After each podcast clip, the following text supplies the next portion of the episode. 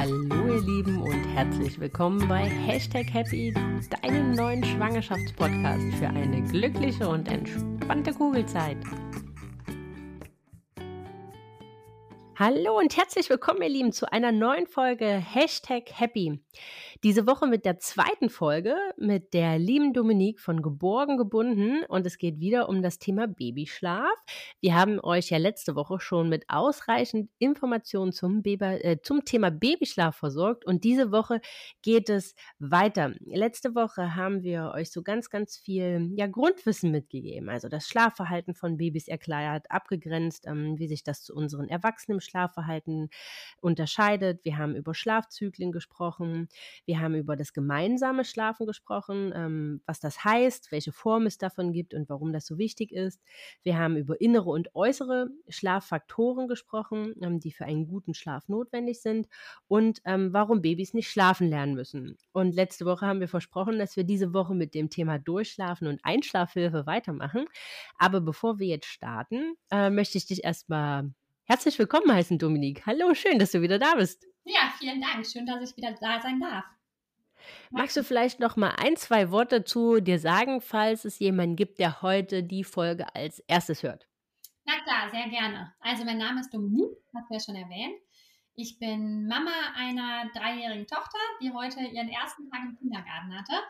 Und ähm, ja, von Beruf bin ich eigentlich Juristin, also was ganz anderes und habe dann in der Elternzeit aber ganz viele Ausbildungen rund um die, ja, ich nenne es mal bindungsorientierte Begleitung von Familien gemacht. Das heißt, ich bin insbesondere Still- und Schlafberaterin, Beikostberaterin und Hypnobirthing-Kursleiterin und ja, biete mittlerweile ähm, hauptberuflich tatsächlich auch äh, all diese Themen für Eltern an in ganz unterschiedlichen ja, Möglichkeiten als, als Einzelberatung, als Workshops, als, als Kurse hier vor Ort und auch online. Und auf diese Weise sind wir, glaube ich, aufeinander aufmerksam geworden. Richtig, genau. Und ich freue mich riesig, dass du direkt Ja gesagt hast, als ich dich äh, angeschrieben habe.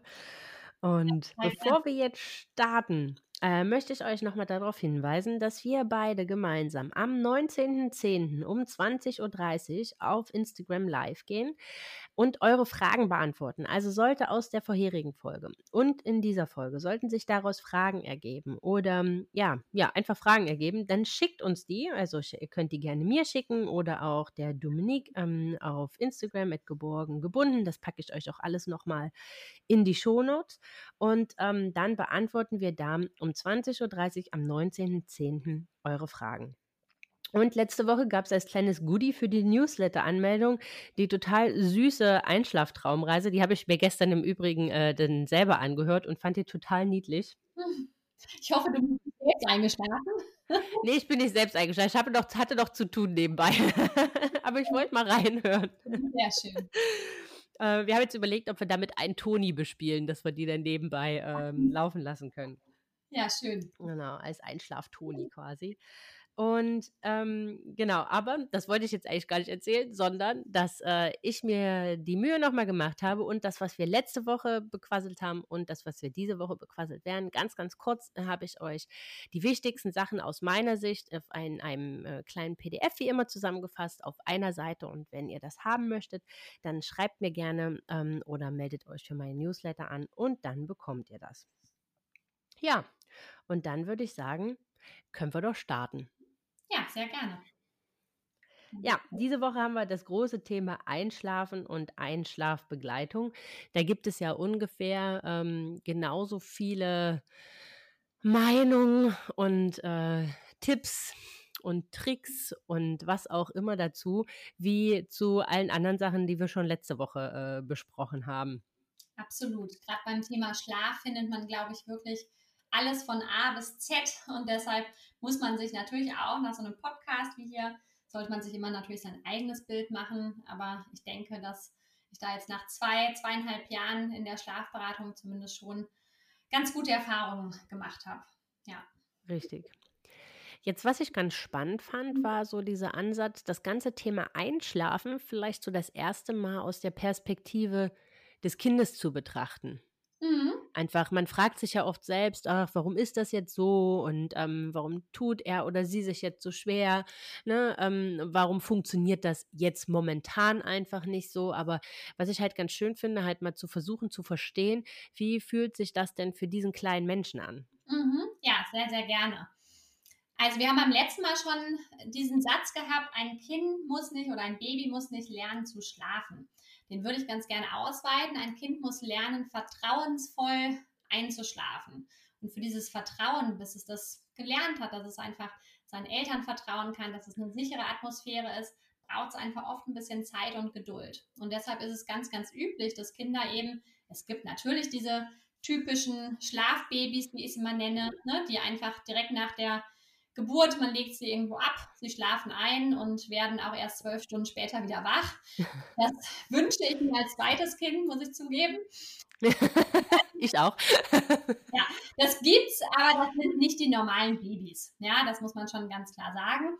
Das heißt, es ist ganz, ganz üblich, dass die Babys und Kleinkinder sich einfach eine ganz lange Zeit auch schwer darin tun, abends zur Ruhe zu finden, abzuschalten, runterzukommen. Das hat unterschiedliche Gründe. Der Hauptgrund ist, dass man sich einfach vorstellen muss, dass für so ein Baby und Kleinkind das Einschlafen einfach eine Trennungssituation bedeutet. Das heißt, wenn wir abends ins Bett gehen und unsere Augen schließen, dann können wir das einfach kognitiv schon total gut umfassen. Ne? Was ist das Schlafen? Wann werden wir wieder wach? Wenn unser Partner neben uns einschläft, dann wissen wir auch hoffentlich zumindest, dass er am nächsten Morgen auch noch da ist. Bei Kindern und Babys ist es so, dass wenn die die Augen schließen abends und merken, sie driften jetzt so ein bisschen von der Welt ab, sie sind müde und wollen eigentlich einschlafen, dass bei diesem Augenschließen zeitgleich eine Trennung von der Bezugsperson stattfindet. Das heißt, die können das alles noch nicht so umfassen, wie wir das können, sondern es ist erstmal eine ganz unsichere Situation für sie. Und ja, wenn man sich das vorstellt, dann erklärt sich auch so manches Verhalten, ne? also so dieses typische, mhm dass Eltern mir immer berichten, dieses Kind ist total müde, das will auch eigentlich schlafen, aber immer kurz bevor es eingeschlafen ist, dann schreckt es wieder auf und reißt wieder die Arme in die Luft und die Augen auf. Das ist genau das. Ne? Immer wenn es gerade merkt, es, es ist jetzt kurz vorm Einschlafen, merkt es, oh je, Angst, Trennung, Trennung von der Bezugsperson, von Mama oder Papa in der Regel. Und da tun sie sich einfach schwer. Und dann muss man natürlich neben diesen allgemeinen Trennungssituationen, die einfach schwierig sind für Kinder, muss man natürlich auch den jeweiligen Entwicklungsstand damit berücksichtigen. Das heißt, ein Kind, was gerade motorisch zum Beispiel total viel lernt, also beispielsweise gerade das Krabbeln oder das Laufen gelernt hat, ja, wann wird das Ganze verarbeitet? Natürlich oft am Abend, ne? am Abend und in der Nacht. Mhm. Das heißt, gerade so eine Einschlafsituation kann natürlich auch dadurch geprägt sein, dass das Kind nicht so richtig zur Ruhe findet, weil vielleicht am Tag ganz viel Neues gelernt wurde oder am Tag ganz viel los war. Auch das kann dann natürlich mit reinspielen. Und somit, ja, um es auf den Punkt zu bringen, das Einschlafen ist für die meisten Kinder einfach keine, keine ganz einfache Situation. Und was brauchen sie da ganz besonders? Ihre Bezugspersonen. Und das können die mhm. Eltern sein. Das kann natürlich, wenn eine gute Bindung zu der Oma besteht, auch die Oma sein. Das kann auch in der Kita irgendwann die Erzieherin sein. Aber sie sollten einfach diese Sicherheit bekommen, die sie in dem Prozess brauchen. Ja. Was ich ganz spannend finde, was du gesagt hast, gerade mit diesem Aufschrecken, so nochmal kurz bevor, also kurz bevor sie mhm. einschlafen. Das hat man ja auch ganz oft, wenn man sie auf dem Arm einschlafen lässt oder in der ja. Trage einschlafen lässt oder wenn man sie auf dem Bauch liegen hat, mhm. dass dann, dass, dass sie vermeintlich tief schlafen und man diese obligatorischen 20, 25 Minuten mhm. abgewartet hat. Mhm. Und in dem Moment, wo man diesen Körperkontakt löst, ja klapp, klapp, gehen wieder die Augen auf und ähm, ja, ich sage mal, oder nett gesagt, das Konzert startet wieder. Ja, ja, das stimmt. Und auch das ist von Kind zu Kind unterschiedlich. Ne? Also es gibt diese Kinder, wenn die einmal schlafen, dann schlafen die, dann kann man mit denen alles machen. Dann kann man die an- und ausziehen und ablegen und überhaupt alles möglich. Und es gibt die Kinder, die sind einfach super sensibel. Die haben einfach noch mal mehr so ein bisschen, ja, die, dieses feinfühlige Verhalten, dass sie merken, ist die Mama noch da, ist sie nicht da. Und ich sage immer, die, die Kinder, also wir, wir Menschen haben einfach so eine Art Rückversicherung eingebaut. Ne? Man vergewissert sich oder gerade die Kleinen vergewissern sich einfach auch zwischendurch immer mal wieder. Ist die Mama da? Ist, ist der Papa da? Ist das gar eine sichere Situation? Und ja, man kann sagen, dass die Kinder, die da vermehrt aufschrecken oder vermehrt nach, nach Mama oder Papa suchen, ich nenne es immer, das sind die sehr intelligenten Kinder, was das Schlafen angeht. Die hätten auch damals in der Steinzeit in der Höhle überlebt. Das hilft den Eltern zwar in der Situation auch nicht weiter, aber es zeigt zumindest, es ist kein unnatürliches Verhalten. Man macht auch nicht äh, notwendig irgendwas falsch, sondern das gehört einfach bei vielen Kindern ja mit zur Entwicklung. Aber also jetzt, wie, wie, geht man denn damit um, beispielsweise? Also wenn jetzt, ich meine, man kann jetzt so einen Mittagsschlaf, kann man jetzt in der Trage ausharren, ne? Mhm. Ähm, oder mal sich mit zu, gemeinsam mit auf die Couch kuscheln. Ähm, so, jetzt ist aber ja nachts jetzt ja nochmal, ich meine, irgendwann muss man ja auch selbst äh, zur Ruhe finden und ähm, dann halt sechs Stunden mit einem Baby in der Trage durch die Wohnung marschieren, kann ja dann auch nicht wirklich die Lösung sein. Was ist, was ist da so, gibt es da so einen wirklich so den Tipp, wo man, wo man jetzt mhm. sagt, okay, das ist jetzt äh, langsam aber sicher in kleinen Schritten, so kann man sich der Sache nähern? Also bestenfalls würde ich gerade in der Abendsituation ähm, irgendwann natürlich schon versuchen, davon wegzukommen, mein Kind zum Beispiel immer nur in der Trage zum Einschlafen zu bringen. Ne? Also Nähe und Sicherheit kann ja auch durchaus anders vermittelt werden. Das muss nicht immer, also ich habe zum Beispiel auch viele Eltern, ähm, die das Kind irgendwie mit ganz viel Hüpfen auf dem Petsyball zum Einschlafen bringen. Da ist auch phasenweise überhaupt nichts gegen zu sagen und das kann auch gerade in der Anfangszeit ne, total hilfreich sein, ähm, um auch so ein bisschen in den ersten Wochen zum Beispiel diese abendlichen ja, Wein-Schreiphasen, wenn es das bei dem Kind gibt, so ein bisschen zu überbrücken. Aber tendenziell ist es natürlich sowohl für Kind als auch für, für Eltern irgendwann schon entspannter, wenn gerade solche langen Schlafphasen ins Bett verlagert werden. Und wenn man nun ein ja. Kind hat, was super sensibel ist und sich eben nicht aus der Trageposition dann irgendwann ins Bett ablegen lässt, dann macht es in der Regel Sinn, schon irgendwann dazu überzugehen, das Kind mit Körperkontakt, das sage ich immer ganz, ganz, äh, ganz, ganz wichtig dazu, ne? Ähm, mit Körperkontakt im Liegen zum Beispiel in den Schlaf zu begleiten. Aber es gibt auch immer mal Phasen, wo es schwierig ist, das gebe ich zu. Ne? Also wenn Kinder gerade, ich habe ja diese Trennungssituation angesprochen, und die spielen natürlich gerade in, in diesen Punkt sehr rein. Das heißt, wenn Kinder gerade in einer Phase sind, wo sie ganz besonders unter der Trennungssituation leiden, ne, da kann das dann nochmal ganz vermehrt der Fall sein. Und da empfehle ich den Eltern schon, so ein bisschen den Druck rauszunehmen und zu sagen, wir sehen das jetzt mal als, als eine hoffentlich kurze Phase und ich versuche mich dann abends mit ins Bett zu legen und eben nicht direkt wieder aufstehen zu wollen, alles erledigt zu haben. Wenn es dann klappt mit nochmal aufstehen, ist gut und wenn es nicht klappt, dann weiß ich, das ist jetzt heute eben einfach so und ich mache das Beste draus. Solche Tage gibt es leider. Gibt's, ja, die gibt's. Also ich glaube, beim gesamten Thema Einschlafen ist so das, was man eigentlich als Tipp mitgeben kann. Das funktioniert nicht immer, aber ich glaube, so in der Ruhe liegt die Kraft. Absolut. Beim Einschlafen ist auch ein ganz, ganz wichtiger Punkt. Gut, dass du da jetzt nochmal drauf kommst, dass wir das auch ansprechen ist tatsächlich, dass man den Fokus manchmal so ein bisschen vom Kind weglenkt und mehr auf sich schaut. Warum? Ich habe gerade erklärt und das hängt tatsächlich, wie ihr seht, alles zusammen. In so einer Trennungssituation, was braucht ein Kind ganz besonders? Es braucht Sicherheit. Ne? Es braucht Sicherheit, es braucht Nähe. Es braucht also eine Bezugsperson, auf die es sich verlassen kann. Und wenn jetzt die Bezugsperson zwar neben dem Kind liegt oder auch das Kind auf dem Arm hat und äh, die Bezugsperson ganz nah ist, aber das Kind merkt, diese Bezugsperson ist überhaupt kein sicherer Anker. Warum? Weil das vielleicht merkt, dass das Herzchen von der Mama ganz laut schlägt, dass die Mama total im Stress ist und ständig auf die Uhr guckt, dass die Mama eigentlich gar nicht in dieser Situation sein will, sondern die ganze Zeit nur daran denkt, jetzt gleich fängt der 20.15 Uhr Film an und ich muss, ständig, muss unbedingt hier aus dieser Situation raus. Kinder sind feinfühlig und die merken sowas. Das heißt, wenn man selbst total gestresst in so eine Einschlafsituation geht, dann kann man sich schon darauf vorbereiten, dass es viel länger dauert, als es, als es nötig wäre.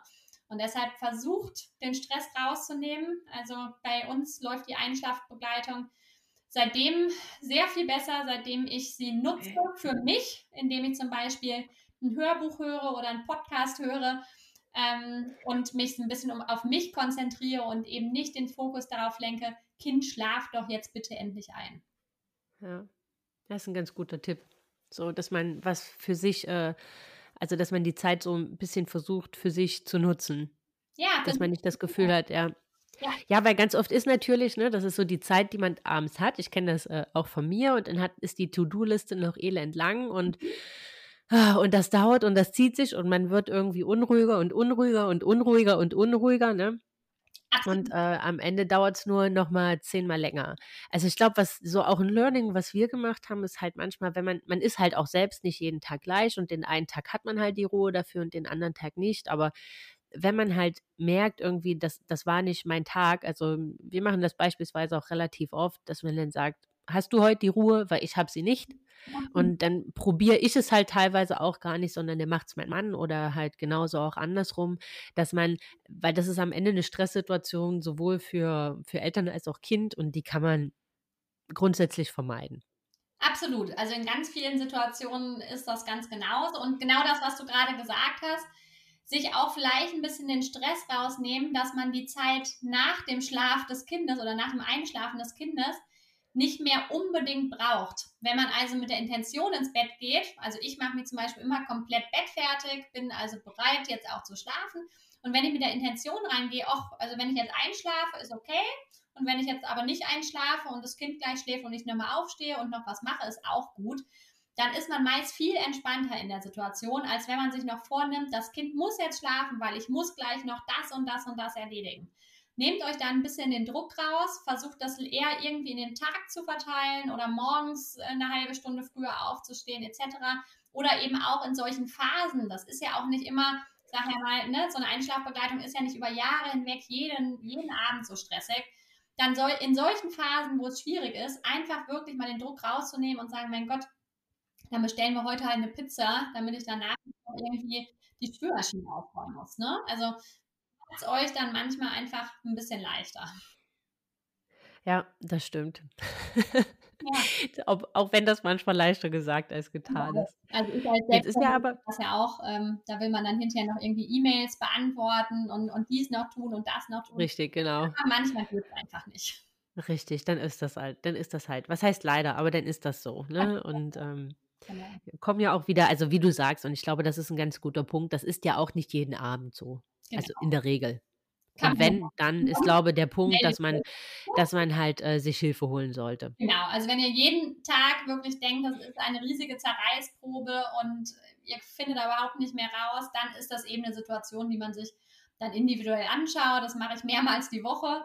Ähm, das heißt, das gibt's und manchmal oder meistens findet man dann einfach irgendwelche Punkte, die nicht ganz stimmen und dann kann man ansetzen. Genau.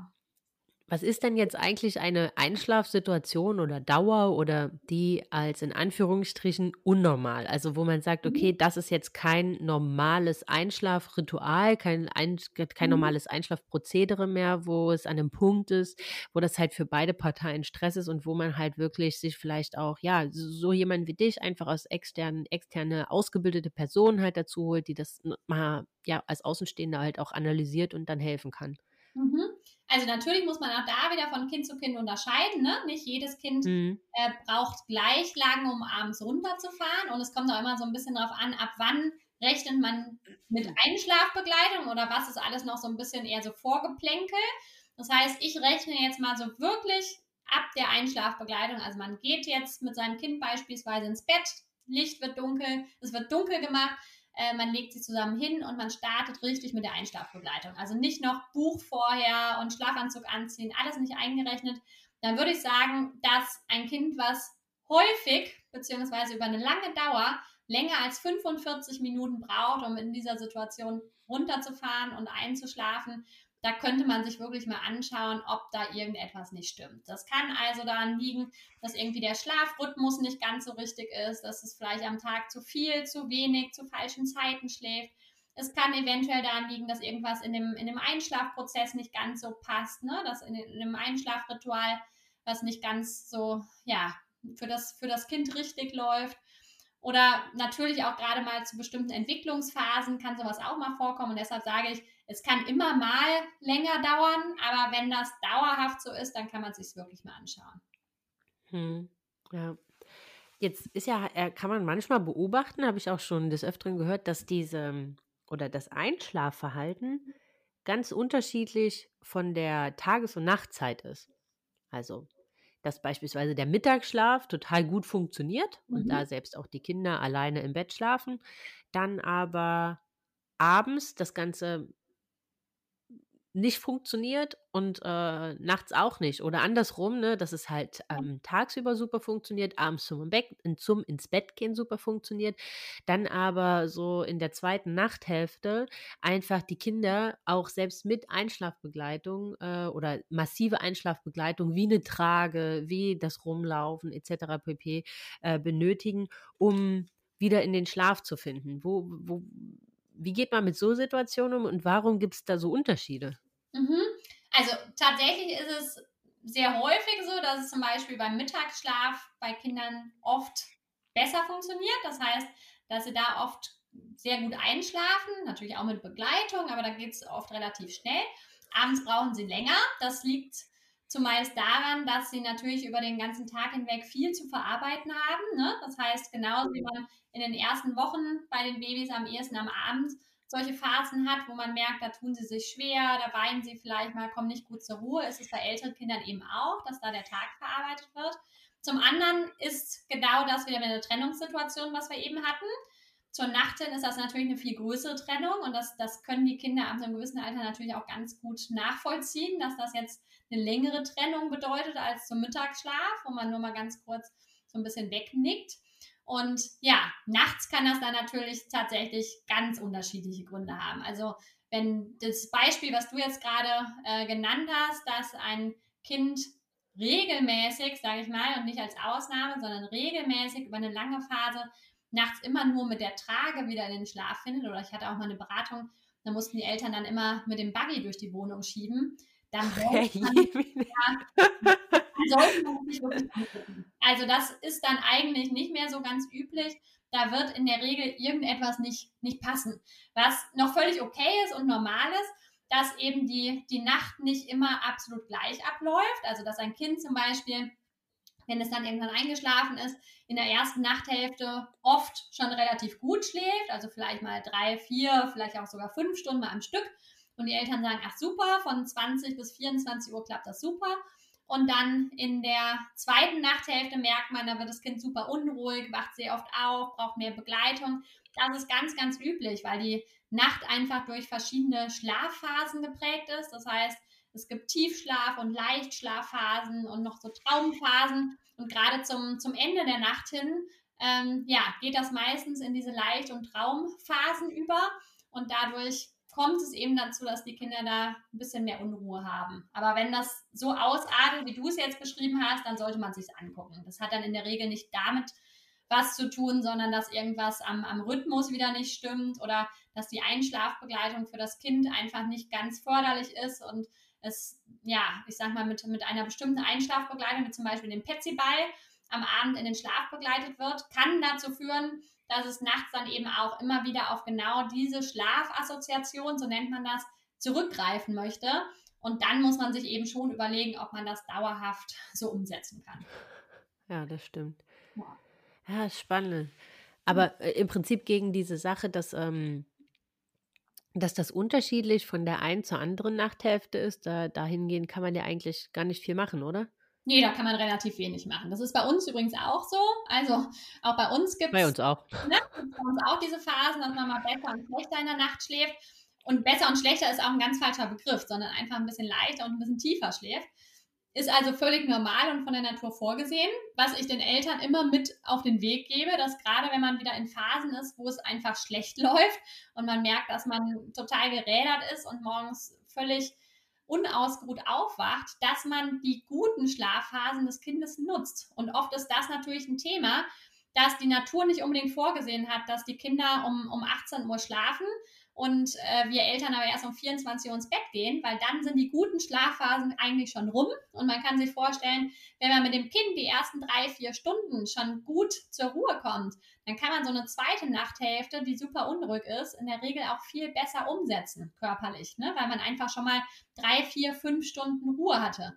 Und deshalb macht es gerade in solchen Phasen und auch da wieder, genau wie ich es eben gesagt habe, das ist ja nicht immer so, ne? das ist ja nicht über Ja. Jahre hinweg jede Nacht so, aber eben gerade in den schwierigen Phasen ist es dann oft total blöd, wenn die Eltern sagen, ja, aber ich hätte halt gern bis 24 Uhr meine Paarzeit und bis 24 Uhr will ich dies und das noch machen. Dann muss man eben Prioritäten setzen und da Schlaf durchaus ein Grundbedürfnis ist, auch der Eltern, sollte man dann die Priorität hin zum Schlafen möglichst setzen. Ja, ja. So, zumindest machbar ist. Ja, genau. Also das ist, glaube ähm, also bei uns ist das momentan momentan ähnlich, dass die zweite Nachthälfte sehr unruhig ist. Also wir sind mittlerweile fast wieder da, wo wir irgendwie ja so mit drei Monaten mal aufgehört haben. Also dass mhm. so ab 12 Uhr kann man da eigentlich die Uhr noch stellen. Ist sie um 12 wach, ist sie um 2 wach, ist sie um 4 wach und dann halt, dann hat sie noch mal eine kurze, längere Phase, so bis halb acht, aber dann ist auch vorbei. Mhm. Ja. Und das, da kann man wirklich die Uhr nachstellen, so um 11 oder um 12 beginnt dieses Schauspiel. Mhm. Ja, und, und jetzt kannst du dir vorstellen, ne, wenn du jetzt und mir ist das völlig klar, dass das nicht immer geht. Aber wenn du jetzt schon seit 20 Uhr mit dem Bett liegen würdest und gesagt hast, okay, wenn die um 12 Uhr dann, ne, wenn es dann anfängt, unruhig zu werden, habe ich schon mal vier Stunden richtig geschlafen. Ist also was ganz anderes, als wenn man um halb zwölf ins Bett geht und dann eigentlich passend zu der unruhigen Phase kommt. Das machen viele Eltern und dann beziehen sie diese Unruhe darauf, dass sie sagen, ach, das liegt wohl daran, dass mein Kind nicht mit mir zusammenschlafen möchte und nicht mit, mit, mit mir zusammenschlafen will. Ist aber in aller Regel nicht der Fall, sondern in aller Regel liegt es tatsächlich eher an dem, was wir gerade besprochen haben, ja. Ja, ja. Aber, also wir versuchen uns auch immer vor Augen zu führen, es ist eine Phase, es war auch schon mal besser. Ja. Und wir hoffen, dass es dahin auch wieder zurückgeht.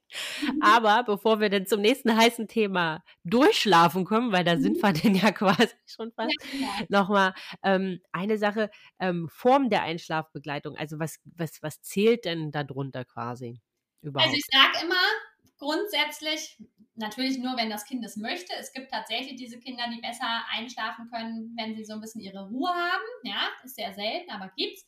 Aber ansonsten alles, was in irgendeiner Form Körperkontakt dem Kind gibt. Also alles, was Sicherheit und Nähe schafft. Und das ist in der Regel eben nur umsetzbar, wenn man dem Kind wirklich Körperkontakt zuteil werden lässt. Und damit meine ich nicht, was eben manchmal auch durch so manche Schlafcoaches, ähm, äh, durch manche Schlafcoaches geteilt wird, dass man irgendwie nur so einen kleinen Finger durch die Gitterstäbe steckt, weil das hat mit Nähe für ein Kind, ne, wenn wir uns wieder an die Trennungssituation zurückerinnern, relativ wenig zu tun. Ihr müsst euch einfach mal in die Situation versetzen.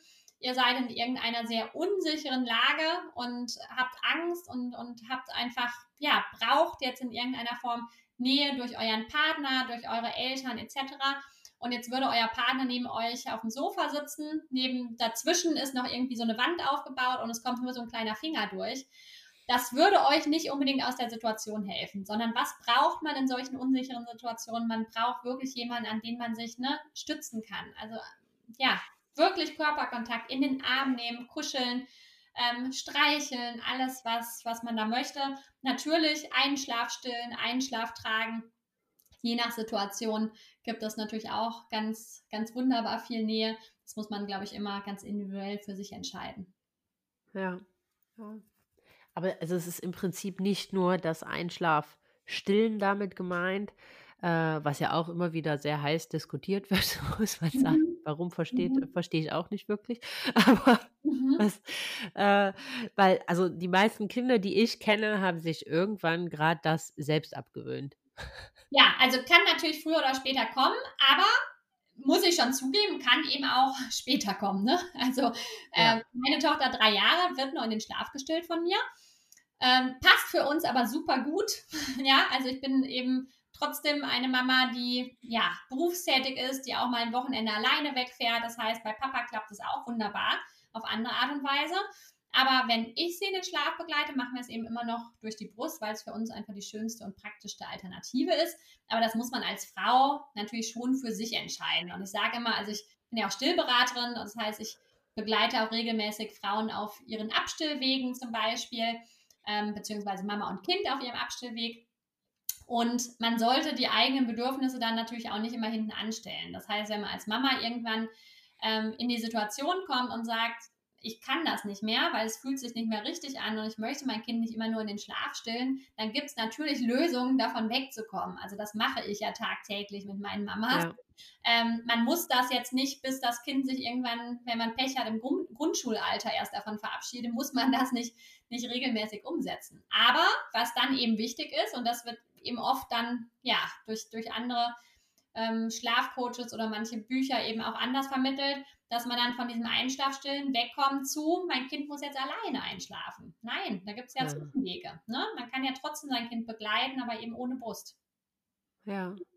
Du hast jetzt aber auf dem Weg dann was ganz, ganz Spannendes gesagt, was ich gerne doch nochmal, bevor wir zum Thema Durchschlafen aufgreifen würde. Und zwar, also es sind zwei Sachen. Zum einen natürlich so dieses eigene Bedürfnis, also eigene Bedürfnisse halt nicht immer hinten anzustellen. Ne? Ich glaube, da könnte man auch eine ganze mhm. eigene Folge drüber machen.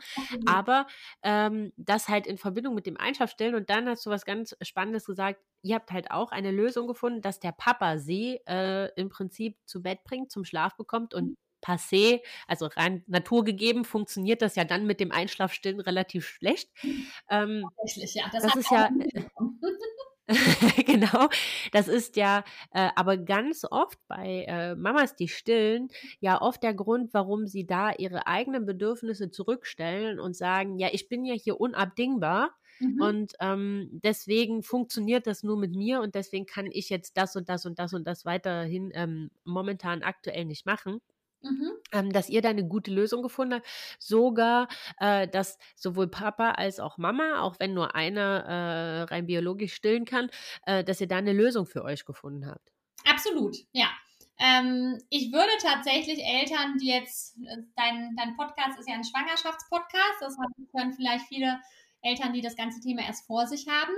Ich würde tatsächlich immer empfehlen, sich da von Anfang an so ein bisschen Flexibilität zu schaffen. Das heißt, habe ich auch falsch gemacht. ne? Im ersten Jahr tatsächlich habe ich auch gesagt, ich mache das eben, ist eben das Praktischste, geht am schnellsten, warum uns jetzt den Stress antun. Aber holt den Papa da gerne mit rein in die Situation. Man erleichtert sich das tatsächlich. Und man kann ja trotzdem wunderbar Einschlaf stillen, aber eben sagen, ach, wenn ich jetzt zum Beispiel mal abends irgendwie zum Rückbildungs-Yoga gehe, das muss man ja nicht direkt in der ersten Woche starten, da den Papa direkt mit reinzuholen, wenn man merkt, das Kind mag die Mama da ein bisschen lieber aber man kann da durchaus ein bisschen früher starten. Und ich habe eben schon oft in den Beratungen dann die Situation, dass Mamas irgendwie die ersten ein, anderthalb Jahre das gar nicht, also entweder von sich aus nicht abgegeben haben, weil sie es auch sehr gerne übernommen haben und manchmal auch dem Papa das gar nicht zutrauen. Oder dass der Papa eben auch sagt, ja, nee, also du stillst ja, ich kann das ja dann gar nicht. Ähm, also machst du das. Und man muss natürlich sagen, dass bei so einem Kind, das ein, anderthalb Jahre, teilweise länger, nur von der Mama in den Schlaf begleitet wurde, das ist genauso eine Gewohnheit, wie auch der Petsyball werden kann. Ne? Das heißt, es kann durchaus sein, dass das dann wirklich nicht mal eben so von heute auf morgen funktioniert, sondern dass das dann schon ein längerer Prozess ist, den Papa damit reinzubringen. Also auch da äh, ist ein ganz typisches Beratungsthema bei mir, weil die Mamas eben irgendwann ganz häufig oder fast immer an den Punkt kommen, dass sie sagen, ich kann das jetzt nicht mehr alles alleine erledigen. Und das ist auch völlig ja. in Ordnung. Und wenn man eben merkt, das ist jetzt für mich ein starkes Bedürfnis, hier auch mal abends wieder was zu machen, auch mal wieder so, so ein bisschen Freiheiten ähm, zu haben, dann sollte man da durchaus ansetzen. Aber eben auch nicht erwarten, dass es von heute auf morgen alles völlig unproblematisch läuft, weil natürlich Kinder sich an solche Situationen so ein bisschen gewöhnen. Und man muss auch da wieder sagen, gibt halt solche und solche Phasen, sind wir wieder bei den Phasen.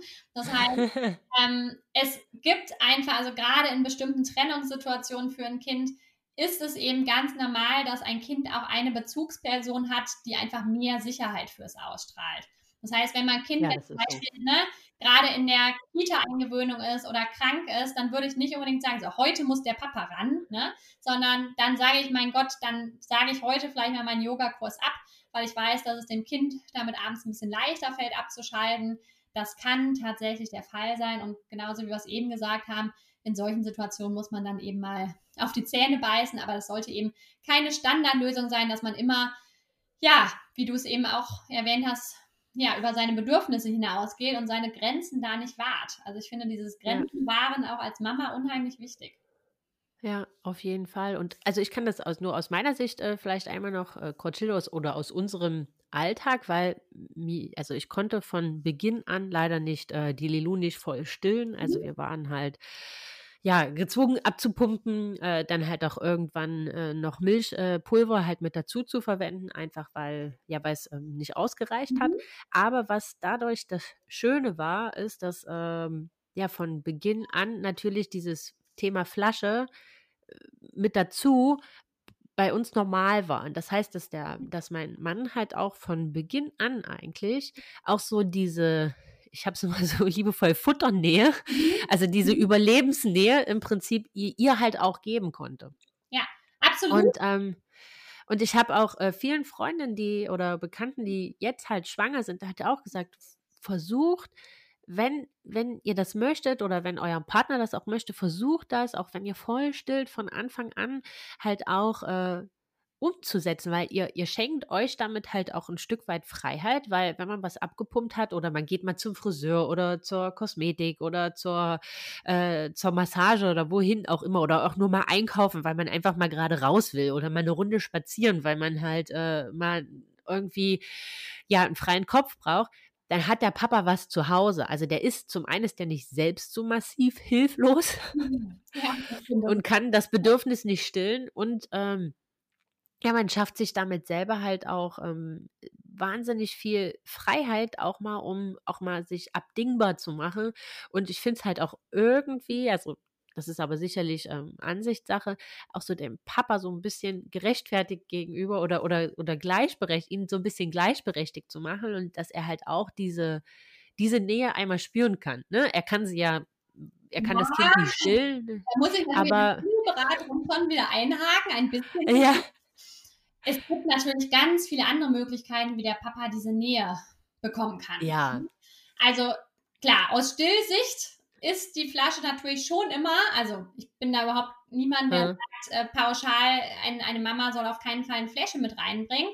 Aber es, es führt unweigerlich schon zu so ein paar Gefahren, die man eventuell in der Stillbeziehung meiden könnte, sagen wir es so.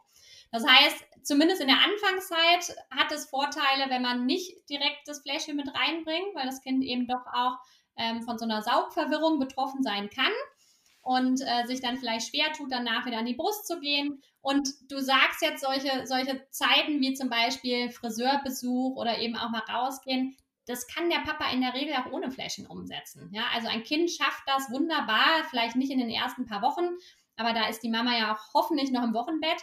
Aber ab ja. da schafft ein Papa das in der Regel auch mal zwei, drei Stunden wunderbar, äh, das Ganze ohne Flächen umzusetzen. Das heißt, ich habe immer voll gestillt und kenne auch natürlich durch meine Stillberatung super viele vollstillende Mamas. Ich habe noch nie abgepumpt, habe noch nie ein Fläschchen gehabt und habe trotzdem immer gemacht, was ich so für mich brauchte. Mhm. Ich war schon auch, ich glaube, mit drei Monaten hat es ungefähr angefangen, dass ich abends regelmäßig irgendwie zweieinhalb, drei Stunden beim Rückbildungs-Yoga war habe auch ja am, am Wochenende und tagsüber total viel für mich gemacht, weil die Kinder das eben schon auch unterscheiden können, bei Mama so, bei Papa so. Das heißt, es muss nicht unbedingt die Einschlafbegleitung bei Papa muss überhaupt nichts mit Nahrungsaufnahme zu tun haben. Der Papa kann wunderbar, während die Mama Einschlaf stillt, kann der Papa die Trage nehmen oder sich ins Bett kuscheln. Das heißt, es muss nicht immer zusammenhängen. Ja, ich, einfach nur, um da beide mhm. Seiten zu sehen. Ich verstehe da total deine ähm, deine Seite und das kann auch, also gerade auch wenn man als Mama zum Beispiel berufstätig ist, kann das eine total gute Option sein. Aber es gibt einfach auch Kinder, die dann ab einem gewissen Zeitpunkt irgendwie das Fläschchen auch gar nicht so gerne haben. Und dann würde ich mir nicht den Stress machen und sagen, weil das kann eben oft auch so ein bisschen als Argument der Papas sonst genutzt werden. So nach dem Motto, ja, du stillst ja, sorry, aber dann kann ich das nicht. Habe ich ganz oft in der Beratung. Und das ist Quatsch. Ne? Also ein Papa ja. kann das, egal ob die Mama immer in den Schlaf stillt, kann dein Papa da ganz andere Wege finden. Und äh, das sollte die Mamas dann zumindest nicht unter Druck setzen, im Sinne von, sie müssen, ab, äh, sie müssen abpumpen, sie müssen ein Fläschchen verwenden, damit der Papa das auch kann, sondern der Papa kann das auch anders. Ja, also Genau, aber also das wollte ich jetzt auch überhaupt gar nicht äh, propagandieren, aber, nein, nein, nein. Äh, nur, aber äh, hören, ne? Also deine genau. Blut, wenn man als Mama sagt, man will da auch einfach auch nahrungstechnisch ein bisschen die Freiheit haben, dass man auch von Anfang an auch mal fünf, sechs Stunden wegbleiben kann. Super gute Idee, alles, alles prima. Aber es gibt eben auch viele Mamas, die sagen, nee, ihnen ist es total wichtig, dass eben, ich sag mal, äh, auch ohne Abpumpen das Kind voll gestillt wird und, und dann nicht äh, irgendwie anders nachgeholfen wird. Und für die Mamas gibt es eben trotzdem auch Lösungen. Dass der Papa, auch, auch Lösungen, ne, genau. Ne, dass der Papa sich da eben nicht drauf ausruht und sagt, naja, solange du voll stillst, sorry, da kann ich das nicht. Ja, ja, das stimmt natürlich. Ähm, ja, aber es ist immer wieder, also ich glaube, also ich meine, das merkt man ja jetzt schon, es ist doch immer wieder ein Thema, was halt viel auch zu, ja, schnell zu Diskussionen führen kann und äh, auch schnell zu, ja, zu Fragen äh, führen kann. Von daher bin ich auch mal gespannt, ähm, was da gegebenenfalls so für Fragen äh, von euch kommen werden. Ja, ich bin auch gespannt. Auf jeden Fall. alles gepackt. ja, das große Thema Durchschlafen. Genau. Ja. Genau. Das, was sich alle Eltern wünschen. ja, was sich alle Eltern wünschen. Absolut. Und ich kann das absolut nachvollziehen. Ich habe eben schon gesagt, ich würde mir auch als zweites Kind, also mein Kind war auch nicht so das totale Schlafbaby. Und ich würde mir als zweites Kind natürlich wünschen, dass mein Kind gut schläft. Das erleichtert natürlich die Situation. Aber es ist eben auch nicht unnormal, wenn ein Kind eben oft in der Nacht wach wird und wieder Begleitung braucht. Es gehört eigentlich zur normalen Entwicklung dazu. Von wann? Jetzt ist ja natürlich Durchschlafen, also Durchschlafen assozi assoziiert ja jetzt erstmal jeder mit, okay, ich lege die abends um 8 hin und morgens um 8 mhm. äh, werden die wieder wach. Und das ist Durchschlafen. Ja, genau. Also, davon, also in unserem Verständnis schon, aber. Ja, in unserem Verständnis schon. Und davon muss man sagen, sind die meisten Babys, wenn sie auf die Welt kommen, sehr weit entfernt. Das gibt es mal in Ausnahme, in Ausnahmefällen, aber in der Regel sind sie da sehr weit von entfernt. Vom Durchschlafen in der Schlafberatung spricht man tatsächlich schon ab fünf Stunden. Das heißt, dieses typische, was ich eben erzählt habe, dass Kinder sehr oft schon in, in der ersten Nachthälfte wirklich auch mal mehrere Stunden am Stück schlafen und da auch recht gut schlafen. Ne? Also irgendwie um, um 19 Uhr ins Bett und dann das erste Mal um 24 Uhr wieder stillen wollen oder kuscheln wollen oder was auch immer. Ähm, das wäre schon ein Durchschlafen aus Schlafberatungssicht. Das heißt, ne, wenn man als Eltern eben sagt, mein Kind schläft so schlecht, dann sind wir genau an dem Punkt, dass eigentlich ab fünf Stunden hat man schon wirklich sehr, sehr viel gewonnen. Das haben viele Eltern nicht. Und dann sollte man einfach eher versuchen, diese fünf Stunden möglichst gut für sich zu nutzen, wenn das Kind danach dann eben, ja, ich sag mal, eher kürzere Abstände umsetzt. Ja, ja, das, ich glaube, das ist vielen halt auch ähm, gar nicht so in dem Maße bewusst, dass, dass das Kind durchgeschlafen hat, bevor man halt selbst ins Bett geht. Ne? Ja. Und da sind wir dann halt wieder an dem Punkt, wenn dann halt das die, in die zweite Nachthälfte Hälfte fällt, dann ähm, kann man da leider Gottes gar nicht so, so viel äh, machen, außer dem Ganzen wahrscheinlich Zeit geben, bis sie dann halt auch diese Schlafzyklen und Schlafphasen in der Leichtschlafphase halt selber schaffen zu überbrücken. Genau, das dauert einfach ein bisschen. Das heißt, ähm, die Erwartung. Was heißt ein bisschen, Dominik? ja, also die Erwartung in unserer Gesellschaft weicht sehr stark von der Realität ab, sagen wir es erstmal so. Das heißt, es gibt da so tolle Umfragen und in Deutschland gehen die meisten davon aus, dass ein Kind so mit, mit vier bis acht Monaten durchschläft, also im Schnitt so mit sechs Monaten. Und das suggerieren auch viele Kinderärzte und, und Hebammen etc. manchmal. Und wie gesagt, ich will keine Kinderärzte und Hebammen schlecht machen, gibt da auch ganz tolle, aber oft wird eben so ein bisschen ein falsches Bild vermittelt. Und wenn man dann natürlich mit sechs Monaten die ganze Zeit darauf wartet, jetzt schlaft doch endlich durch, weil es steht ja überall und muss so jetzt langsam, dann weicht das eben sehr weit von der Realität ab. Und was ist die Realität? In der Regel sagt man, dass wenn man ein Kind sich ganz natürlich entwickeln lässt, das heißt, ähm, wenn man dann nicht in irgendeiner Form sehr stark eingreift, dann wird es höchstwahrscheinlich so rund ums dritte Lebensjahr soweit sein, dann komplett durchzuschlafen. Also damit meine ich dann nicht die fünf Stunden, sondern das, das meint wirklich von abends bis morgens und natürlich ist das unterschiedlich von Kind zu Kind. Das heißt, es gibt auch Kinder, die erst mit dreieinhalb durchschlafen und auch einige schon mit, mit zwei, manche auch mit anderthalb. Aber so rund ums dritte Lebensjahr kann man sich zumindest darauf gefasst machen, dass die Nächte in der Regel wirklich sehr, sehr viel entspannter werden. Und da unterscheidet man jetzt nochmal zwischen Stillkindern und nicht gestillten Kindern. Ja? Das heißt, also zumindest zu diesem Zeitpunkt auch gestillte und nicht gestillte Kinder. Ähm, das heißt, man hat festgestellt, dass nicht gestillte Kinder in der Regel schon ein bisschen früher beim Durchschlafen sind, das heißt oft so ums, ums zweite Lebensjahr herum und Kinder, die eben nachts noch vermehrt stillen, ähm, da dauert es dann meist eben ein bisschen länger. Und das ist die Theorie. Das ist aber tatsächlich mit der Praxis, stimmt das nach meiner Erfahrung, kann ich jetzt nach zwei Jahren sagen, wirklich sehr gut überein. Und tatsächlich hat auch meine Tochter, die passte total ins Schema. Also die hätte man wirklich als Beispielkind nehmen können.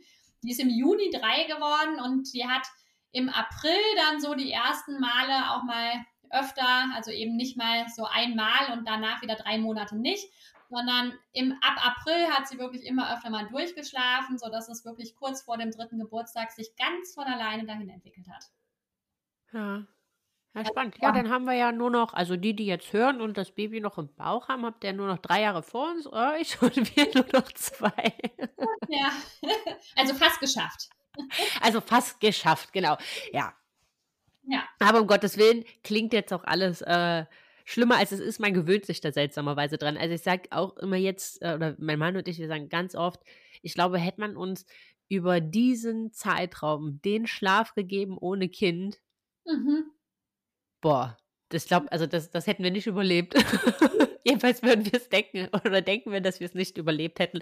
Damals war man schon äh, maximals gerädert, wenn man irgendwie nur fünf Stunden Schlaf am Stück bekommen hat und dachte so, ja, Gott, ja. Gott, also wie, so, heute bin ich so unproduktiv und äh, wenn man heute fünf Stunden am Stück schlafen darf, ist das ja schon fast wie Wellness. Ja, es ist echt verrückt und, und ich will das auch nochmal so ein bisschen relativieren. Das meint natürlich nicht unbedingt, dass ein Kind mit drei Jahren noch genauso schläft wie ein Säugling. Ne? Ja.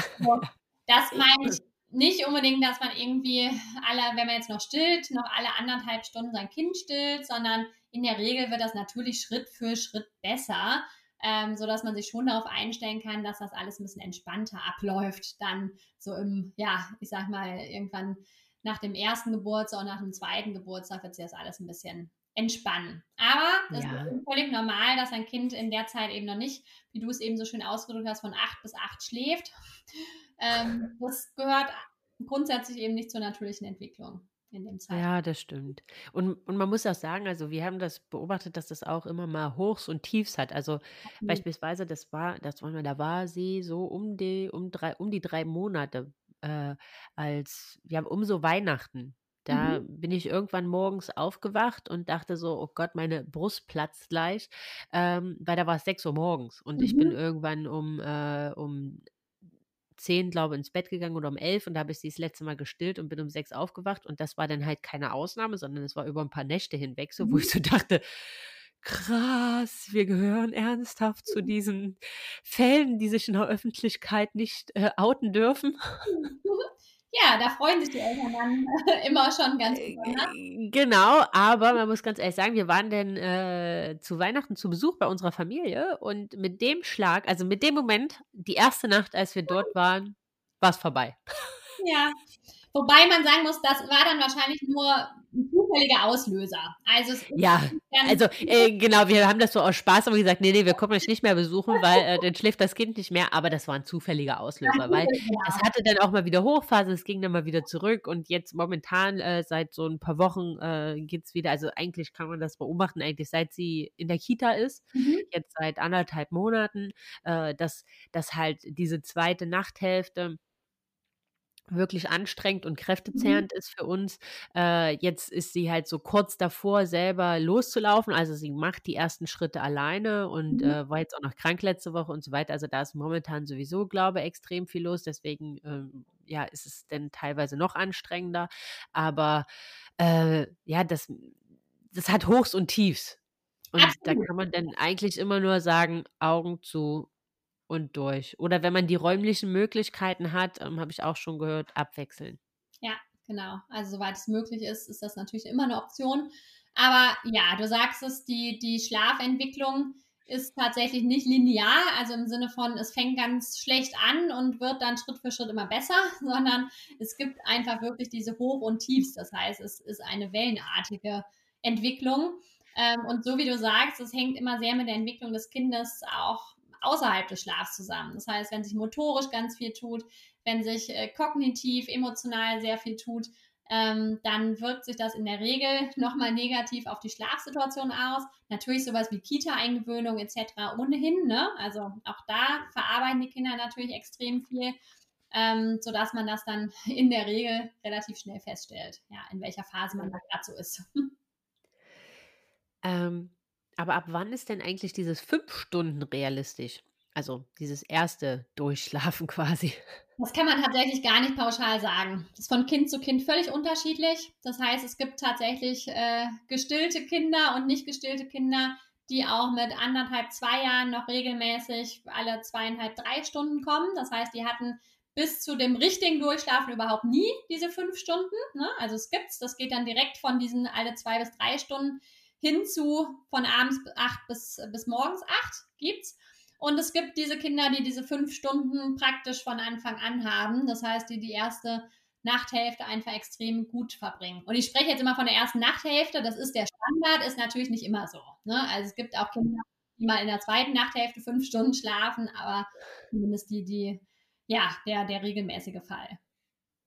Ja, jetzt kann ja irgendwo der Punkt kommen, sagen wir mal so nach einem Jahr äh, oder nach anderthalb, die Mama geht wieder voll arbeiten, muss halt, ja, den ganzen Tag halt auch im, im, im Beruf im Prinzip funktionieren und sagt halt, okay, ab dem Moment funktioniert für mich einfach, macht still, nachts Flasche geben, äh, so ab anderthalb Jahre, für mich fu funktioniert das nicht mehr. Ähm, Gibt es da Möglichkeiten, wo man sagt, okay, dass man abgewöhnt, äh, ist jetzt der mhm. falsche Ausdruck, aber dass man mit dem Kind gemeinsam diesen Weg geht, dass es halt diese, ja, sei es jetzt äh, über die Flasche oder über die Brust, diese Milch nachts nicht mehr braucht? Absolut. Also das ist tatsächlich natürlich äh, eins der Hauptanliegen der Eltern, ganz oft, wie du auch gesagt hast, so rund ums erste Lebensjahr. Ne? Dann äh, ändern meist die Elternzeit, die Mamas gehen bearbeiten, das Kind kommt vielleicht in die Kita, das heißt, der Alltag äh, strukturiert sich ein bisschen anders. Man kann sich vielleicht nicht mehr zum Mittagsschlaf mit hinlegen und das Ganze so ein bisschen kompensieren. Ähm, und ganz oft kommen Mamas dann einfach an, in die Situation, dass sie sagen, es geht so für mich nicht mehr. Und das ist genau der Punkt, von dem ich eben gesprochen habe. Man darf nicht auf Dauer über seine, seine Grundbedürfnisse hinausgehen. Das heißt, wenn man an den, man kann natürlich nicht alles lösen, ne? Und ich kann dann auch nicht den, den Eltern dazu verhelfen, dass das Kind plötzlich von acht bis acht durchschläft. Aber in der Regel hat das ab gewissem Alter dieses Fläschchen und auch das Stillen hat schon einen Gewohnheitsfaktor. Das heißt, ich habe eben schon mal das Wort Schlafassoziation genannt. Ne? In der Regel ähm, haben die Kinder eben gewisse Schlafassoziationen. Das heißt, sie schlafen auf bestimmte Art und Weise ein und gegebenenfalls gehören sie eben zu den Kindern, die dann auch auf diese bestimmte Art und Weise weiter schlafen. Das heißt, sie brauchen dann nachts. Ich hatte jetzt letztens erst eine Schlafberatung von sogar zweijährigem Kind und die, die Mama hat dem nachts noch sechs Fläschchen gemacht. Da konnte man hundertprozentig davon ausgehen, das Kind hat super gut gegessen, das ne, war gut im Futter, ja. dass da nicht die Nahrungsaufnahme im Vordergrund stand. Das heißt, das Kind hatte nicht nachts sechsmal so einen extremen Hunger, dass es Fläschchen brauchte, sondern es ist einfach zur Gewohnheit geworden. Es brauchte das mhm. Fläschchen immer wieder, so wie ich eben den Petsy-Ball erwähnt habe, brauchte das Fläschchen immer wieder zum weiter in den nächsten Schlafzyklus eintauchen. Und ja, da gibt es natürlich äh, Lösung, dass man mit den Eltern Wege findet, wie das Kind dann, ich sag mal, ohne diese Einschlafhilfen, aber trotzdem mit Körperkontakt mit den Eltern in den Schlaf findet und dadurch nachts eben nicht mehr ganz so viel Begleitung braucht, was nicht heißt, dass es keine Begleitung mehr braucht, aber eben nicht mehr diese sehr, sehr starke Form, wie zum Beispiel das ständige Fläschchen äh, geben oder das ständige Stillen. Ja. Okay, aber das ist dann quasi ein ganz, ganz leichte, äh, ganz, ganz langsam eine Alternative finden. Genau. Quasi. Also bei also, mir läuft das ja schrittweise ab, genau. Wenn man bei mir da in der Beratung ist, läuft das schrittweise ab. Ähm, also diese Anknüpfung, also ich sag mal, diese, diese Kopplung von Schlafen und Stillen oder diese Kopplung von Schlafen und, und Fläschchen zum Beispiel oder eben auch Schlafen und Petsyball, ne? kann ja alles sein. Mhm. Da, würde man, was, genau. genau, da würde man ansetzen je nach Alter und je nach Wunsch der Mama. Also wenn die Mama jetzt sagt, ähm, ich möchte jetzt sowieso komplett abstillen, dann wird man eventuell eben dazu übergehen, dass man sagt, okay, dann nehmen wir das Stillen zum Beispiel aus der Nacht komplett raus, wenn das Kind soweit ist, wenn es eben gut, gut ist und man sich da keine Sorgen machen muss, dass es das nahrungstechnisch noch braucht. Oder man würde eben sagen, wir behalten das Stillen bei, versuchen aber diese Verknüpfung von Schlafen und Stillen letztlich Schritt für Schritt aufzuheben. Und das ist natürlich ein Prozess, der über meist ein bisschen längeren Zeitraum geht und das Kind wird auch nicht von Tag 1 an super begeistert sein und sagen, super, ne, da habe ich drauf gewartet.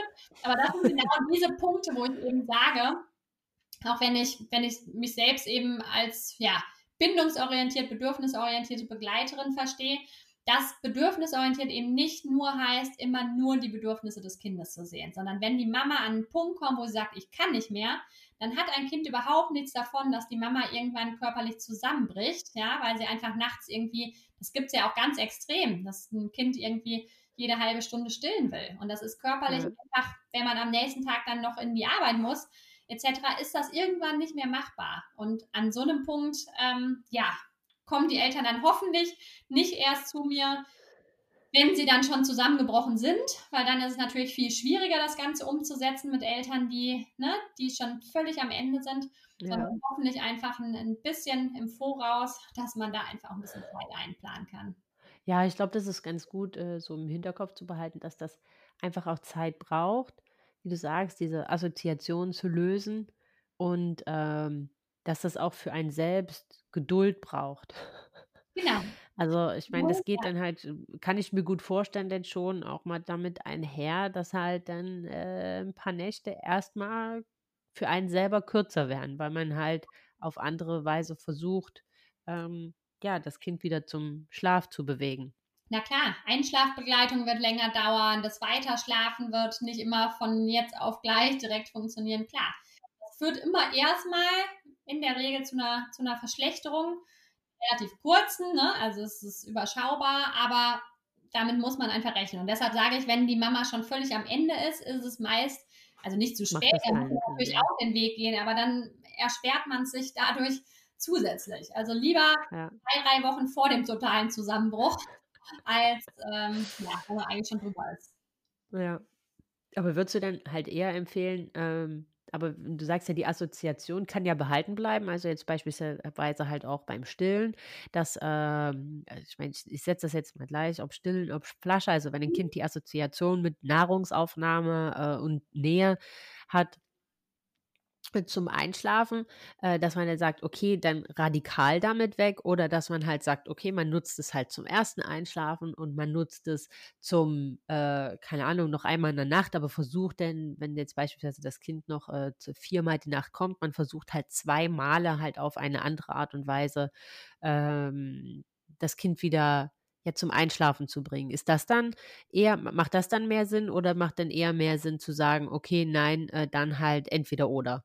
Kann man so pauschal tatsächlich nicht sagen. Also man würde schon, also da gibt es ganz viele, viele verschiedene Konzepte. Wahrscheinlich, ja. Man ein bisschen davon abhängig machen, wie alt das Kind ist, ne? wie, wie stark da die Stillsituation in der Nacht ausgeprägt ist. Das heißt, muss man sich wirklich individuell anschauen.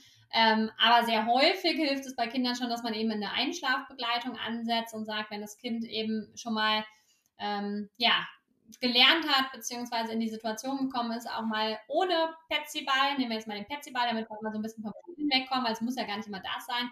Wer das gelernt hat, auch mal ohne Petsyball einzuschlafen, in einer möglichst ruhigen Situation mit Mama oder Papa, dann kann es das in der Regel auch in der Nacht besser umsetzen. Ja? Und dann muss man so ein bisschen auf sich zukommen lassen, beobachten, beziehungsweise eben gucken, was ist die Ausgangssituation. Also bei einem Kind, was irgendwie nachts 20 Mal noch stillt, wird es wahrscheinlich nicht ausreichen, dass man sagt, auch wir setzen jetzt mal an und einmal ersetzen wir jetzt. Ne? Ja, ja. Das heißt, ja, wie du hörst, individuell. Ja, das ist, äh, ja, jedes Kind ist ja auch unterschiedlich, ne? Und äh, unterschiedliche Phasen und so weiter und so weiter. Und wahrscheinlich, wenn man jetzt Mamas mit vier Kindern fragt, würden die wahrscheinlich auch sagen, ach ja, äh, war alles äh, völlig unterschiedlich. Und beim fünften wäre es wahrscheinlich auch nochmal eine ganz andere Kiste. Das habe ich ganz oft in der Schlafberatung, ne? Dass Mamas eben sagen, oh, mein erstes Kind, das war so ein Schlafkind, das war so schön und jetzt das zweite Kind. Oh, was habe ich denn falsch gemacht? Und dann sage ich, nee, nichts falsch gemacht. Ist einfach, ja, da kommen die Kinder schon unterschiedlich auf die Welt. Richtig, genau. Kennst du aber auch genauso andersrum, die gesagt haben, boah, wenn das erste so gewesen wäre wie das zweite, dann hätte ich wahrscheinlich zehn Kinder gekriegt. Ja, ja.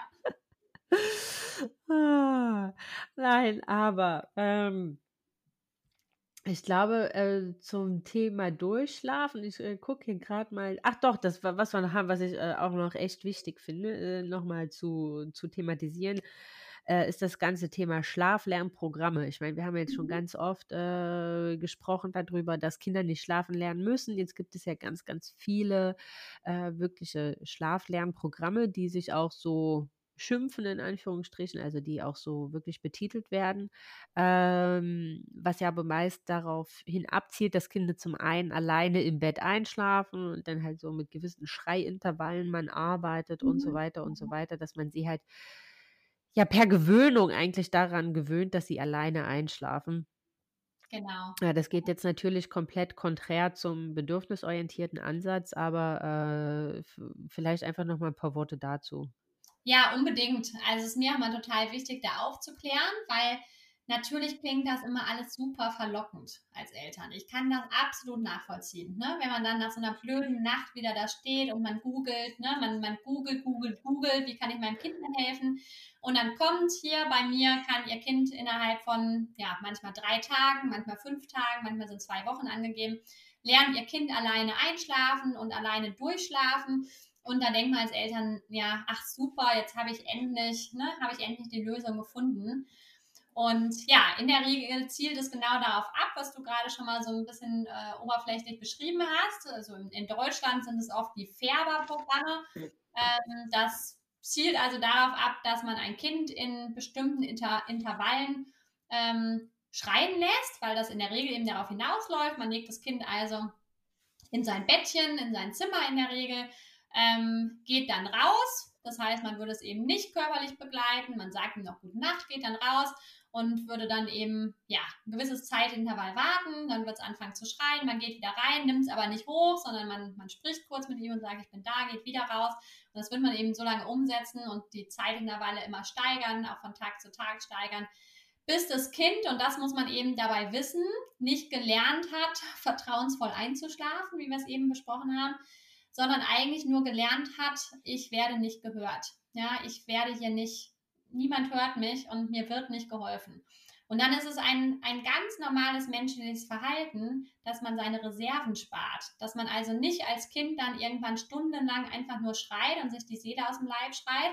Und das wird in den ersten Tagen zwar eventuell darauf hinauslaufen, aber irgendwann wird dieses Kind aufgeben und sagen, ich muss jetzt meine Reserven sparen. Ich kann nicht jede Nacht jetzt fünf, sechs Stunden schreien, sondern ich muss sehen, dass ich zur Ruhe komme. Das ist ganz normal, dass ein Körper sich derart verhält. Heißt aber eben nicht, dass diese Kinder entspannt eingeschlafen sind. Also auch der Cortisolwert, also der Stressfaktor, der da auf die Kinder einwirkt, wird da sehr hoch sein. Ähm, sondern dass sie einfach nur gelernt haben, ja, so ein bisschen aufzugeben, weil Mama und Papa sowieso nicht kommen und ich dann eben den einfachsten Weg wähle. Und daher kann man das aus meiner Sicht tatsächlich nicht empfehlen. Ich würde es auch niemals empfehlen. Ähm, es finden sich wirklich immer andere Lösungen, ja, die dann vielleicht nicht darauf abziehen, also bei mir zumindest nicht darauf abziehen, dass das Kind eben komplett alleine einschläft, dass das Kind komplett durchschläft, aber wo man eben Lösungen findet, wo man sagt, da kann ich jetzt ganz gut mit leben und da kriege ich auch genügend Schlaf, um diese ganze äh, Schlafentwicklung meines Kindes gut begleiten zu können. Weil, das muss man einfach wissen, an sich ist diese ganze Schlafentwicklung ist ein natürlicher Prozess und den sollte man als Eltern eigentlich nur begleiten und nicht da eben komplett versuchen, so stark einzugreifen, dass sich das komplett ändert, sondern ähm, ja, für das Kind da sein und es vielleicht in die eine oder andere Richtung so ein bisschen in, in, in eine Richtung bringen, wo man sagt, das kann ich dann als Eltern eben auch gut, gut umsetzen und gut mitmachen aber eben nicht den Weg wählen, sein Kind da völlig allein zu lassen. Weil es hat ja. einfach häufig schon auch ja, Auswirkungen. Das ist auch eine kurzfristige Lösung. Also kurzfristig kommt es dann zum Erfolg, weil das Kind ruhig ist. Ja? Aber das heißt eben nicht, dass es gelernt hat, vertrauensvoll zu schlafen. Und das heißt, in, in, ja, in, in weiteren Trennungsphasen, Trennungssituationen kommt es in der Regel immer wieder zum Rückschritt. Das heißt, man muss das Programm wieder durchlaufen. Oder es kommt auch am Tag einfach zu, zu Situationen, dass das Kind extrem viel Nähe einfordert, sich gar nicht so richtig von der Mutter löst, das einfach versucht zu kompensieren, dass auch sonstige ja, Nachteile daraus resultieren in der Entwicklung des Kindes. Es gibt tatsächlich relativ wenige Studien, beziehungsweise überhaupt keine so wirklich sinnvollen Studien zu dem Bereich, weil klar, das kann man natürlich total schlecht ähm, ne, umsetzen, ja, klar. zur Verfügung stellen. Aber man kann sich eigentlich, wenn man sich so ein bisschen was zu dem Thema durchliest und wenn man da sich ein bisschen mit beschäftigt hat, kann man sich das eigentlich ganz gut zusammenreimen, dass es nicht das ist, was man seinem Kind antun sollte. Ja, also ich glaube, antun trifft es äh, ganz gut. Also ich glaube, jeder hat schon mal vielleicht in der Situation oder wenn das Kind schreit, also mir würde es da auch, glaube ich, mit jeder Phase meines Körpers widerstreben, vor der Tür stehen zu bleiben. Ja, absolut. Muss man äh, so ganz ehrlich sagen. Aber ich glaube, das ist nochmal ganz, ganz wichtig, äh, da halt auch ähm, ja, darauf hinzuweisen, dass da auch teilweise natürlich mit einem wahnsinnigen Bedürfnis von den Eltern gespielt wird. Ähm, und, und dass das einfach mal aus der Perspektive des Kindes betrachtet werden muss. Also nicht sollte, sondern ich sage da bewusst muss. Ja, ganz genau. Das, da glaub, das hast du. Auch, genau, da hört es dann eben auch auf, dass ich sage, ne, da, da muss man dann nur die Bedürfnisse der Eltern sehen, sondern bedürfnisorientiert heißt eben, beides versuchen miteinander in Einklang zu bringen. Und das kann ja. bedeuten, dass man da so über das natürliche, über die natürliche Entwicklung des Kindes hinausgeht. Hinausgeht, ja. Ja, die Natur hat sich was dabei gedacht. Ganz genau. Ja, und man muss sagen, in anderen Kulturen ist es eben auch, ich habe ja eben gesagt, Realität und Erwartung weicht hier sehr voneinander ab. Ne? Und hier, damit meine ich vor allem so in den westlichen Kulturen. In anderen Kulturen ist das völlig normal, dass Kinder die ersten drei, vier, fünf, sechs Jahre bei den Eltern im Bett schlafen, dass da nicht durchgeschlafen wird, dass da eben teilweise lang gestillt wird. Ähm, und, und deshalb muss man sich eben an der einen oder anderen Stelle dann auch, ja, einfach klar machen, mein Kind ist völlig normal und ich versuche es jetzt einfach so gut wie möglich durch diese Phase zu begleiten. Ja. Ja, ich glaube, das ist ein sehr, sehr schöner Abschluss. Mhm. Ähm, Nochmal zum Schluss. So, deine drei Tipps zum Thema Einschlafen und Durchschlafen. Also muss jetzt noch nicht mal, wie man das schafft, sondern einfach so mhm. grundsätzlich, was ist so das so, wenn du drei Sachen den werdenden Mamas mitgeben könntest, welche wären das? Wissenschaften, also das sage ich sowieso bei ganz vielen Themen, wenn man sich so ein bisschen über solche, solche Themen und Inhalte informiert hat, dann kann man in der Regel sowas viel besser annehmen und kann dann auch entspannter eben in die Einschlafbegleitung, in die Weiterschlafbegleitung reingehen. Also ich bekomme gerade nach meinen, nach meinen Schlafworkshops, die ja genau darauf aufbauen, einfach nur so ein bisschen äh, ja, die, die Eltern irgendwie zweieinhalb Stunden zu informieren über genau diese ganzen Themen ähm, bekomme ich ganz oft Rückmeldung, dass die Eltern seitdem viel entspannter einfach mit diesem ganzen Thema umgehen und somit sich auch die Einschlafbegleitung wieder bessert, ja, weil man eben weiß, mein Kind ist völlig normal und ich muss mir keine Sorgen machen. Zweitens, ähm, tatsächlich, ja, viel Nähe. Das heißt, wenn man sich vorstellt, das Ganze ist eine Trennungssituation, dann sich das einfach vor Augen halten und das, ja, versuchen, das Kind da kindgerecht aufzufangen, ihm Körperkontakt zu geben und einfach da zu sein. Und drittens, das habe ich eben schon mal genannt, sich so ein bisschen tatsächlich, wenn möglich, die Flexibilität offen halten. Das heißt vielleicht auch, wenn man, wenn man gerne sein Kind Einschlaf stillt oder Einschlaf trägt, dann muss das ja vielleicht nicht immer der Fall sein, sondern vielleicht versucht man es eben auch doch hin und wieder mal im Liegen oder vielleicht versucht es auch doch hin und wieder mal der Papa und in anderen Situationen die Mama ähm, weil man sich dadurch in der Regel das Leben so ein bisschen erleichtert, wenn man nicht alleine verantwortlich ist und vor allem, wenn man eben nur eine einzige Möglichkeit hat, das Kind in den Schlaf zu begleiten. Ja, das war's. Ja, ich würde noch äh, anfügen, so aus meiner, aus meiner einjährigen Erfahrung jetzt, äh, einfach in der, in der Ruhe liegt die Kraft. Ähm, hinterfragt wirklich immer, bevor ihr startet, packe ich das heute oder packe ich das nicht. Und wenn man halt für sich selber äh, entscheiden oder sagt, der, an dem Tag, ich packe das heute nicht, dass man dann ähm, das mit dem Partner auch vorher abklärt und sagt, dass der dann halt äh, an der Reihe ist. Das ist sowas, was ich auf jeden Fall als äh, Tipp mitgeben kann. Ruhe bewahren und ähm, manchmal einfach, also wie du auch gesagt hast, Wissen schaffen, um einfach zu verstehen, wenn man Sachen einordnen kann, dann fallen einem, fällt es einem leichter, diese halt anzunehmen und es manchmal einfach passieren lassen, ohne sich dagegen zu wehren. Absolut. Hast du sehr schön zusammengefasst. Ja. Ja, Dominik, vielen, vielen lieben Dank. Äh, das war wieder total spannend und ähm, ich könnte hier noch ewig mit dir weiterquatschen. Äh, und ich äh, bin auch äh, der festen Überzeugung, dass da ganz viele Fragen, die erste hat mich heute schon erreicht, ähm, ganz viele Fragen äh, kommen werden. Äh, von daher, wenn jetzt Sachen sind, die euch unklar geblieben sind oder wo ihr nochmal tiefer reingehen wollt, dann ähm, am 19.10. um 20.30 Uhr äh, werden wir eure Fragen live auf Instagram beantworten. Also schickt uns die Fragen gerne. Ähm, gesetzt dem Fall, dass das so viele Fragen sind, dass wir die nicht schaffen in dieser einen Stunde Stunde zu beantworten. Einfach nur schon mal, dass ich äh, vieles, wenn das hat sich in der Vergangenheit ganz gut ähm, bewährt, dass ich halt Fragen, die ähnlich sind, dann zusammenfasse. Oder in einen, oder dass man die in einen Block fasst. Ähm, äh, und dass man dann halt so ein bisschen, äh, ja, eine allgemeinere Antwort dazu geben kann. Aber das hat bisher immer ganz, ganz äh, super funktioniert. Wenn ihr das, was wir erzählt haben, nochmal ganz, ganz kurz und knapp zusammengefasst aus meiner Sicht der wichtigsten Punkte äh, nochmal haben wollt in einem PDF, dann schreibt mir gerne und meldet euch für den Newsletter an. All das findet ihr ähm, in den Shownotes und in der Folgenbeschreibung auch nochmal den Link natürlich zu der Seite von der äh, lieben Dominique, dass wenn ihr jetzt sagt, okay, ach, vielleicht seid ihr schon Mama ähm, und äh, sagt, das ist jetzt gerade eine Situation, die hier aus dem Ruder läuft, dass ihr euch ähm, da auf jeden Fall Hilfe holen könnt.